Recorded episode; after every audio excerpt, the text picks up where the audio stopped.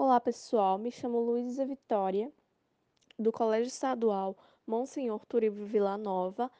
Estudo na turma segundo PROEI A e hoje eu vim apresentar para vocês um trabalho da professora Maristela de práticas integradoras. E o assunto, e o assunto de hoje é o cyberbullying.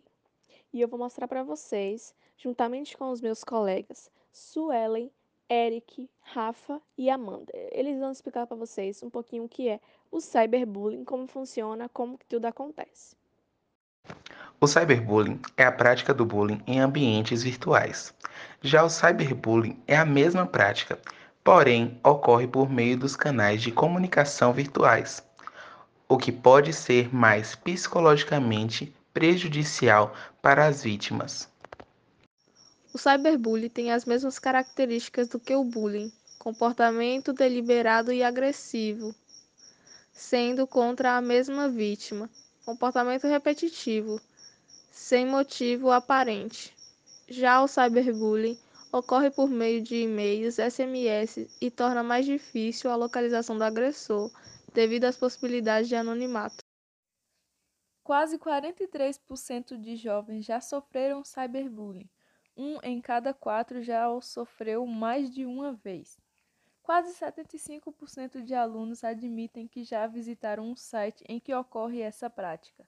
Apenas 10% dos jovens que sofreram cyberbullying revelaram o fato aos pais ou a algum adulto em que confiam. Há mais probabilidade de um cyberbullying ou de uma vítima desse fenômeno ser do sexo feminino. Quase 13% dos jovens que usam qualquer mídia social admitem já ter passado por alguma experiência online que fez com que tivessem receio de ir ao colégio no dia seguinte. As consequências do cyberbullying podem trazer severas consequências para suas vítimas. No início do processo, pode-se observar nelas com frequência um forte isolamento social, desconforto e tristeza. Essas características tendem a intensificar-se na medida em que o tempo ocorre e as agressões continuam. Com o passar do tempo, as pessoas podem desenvolver depressão, síndrome do pânico, transtornos obsessivos compulsivos, transtornos de ansiedade e transtorno bipolar e outras desordens psíquicas. O trauma causado pelas agressões, aliado aos transtornos psíquicos, podem resultar em um quadro de autodepreciação e automutilação quando a pessoa provoca cortes e feridas ao próprio corpo, abuso de álcool e outras drogas, transtornos de imagem que levam a doenças como anorexia e a bulimia, e com casos extremos o suicídio. E último, e o mais importante, é como se prevenir do cyberbullying. Primeiro, não compartilhe senhas, seus dados, características pessoais nas suas redes sociais. Isso é uma arma para quem quer, para quem vai estar na intenção de te atingir ou algo do tipo.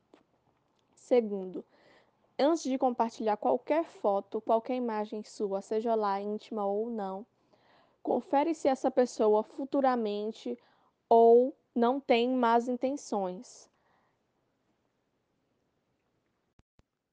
Dentre essas, várias outras formas tem sim como prevenir o cyberbullying. Então, compartilhe com os amigos, compartilhe com os familiares e levante essa questão. Diga não ao cyberbullying. Muito obrigada a todos. Até o próximo vídeo.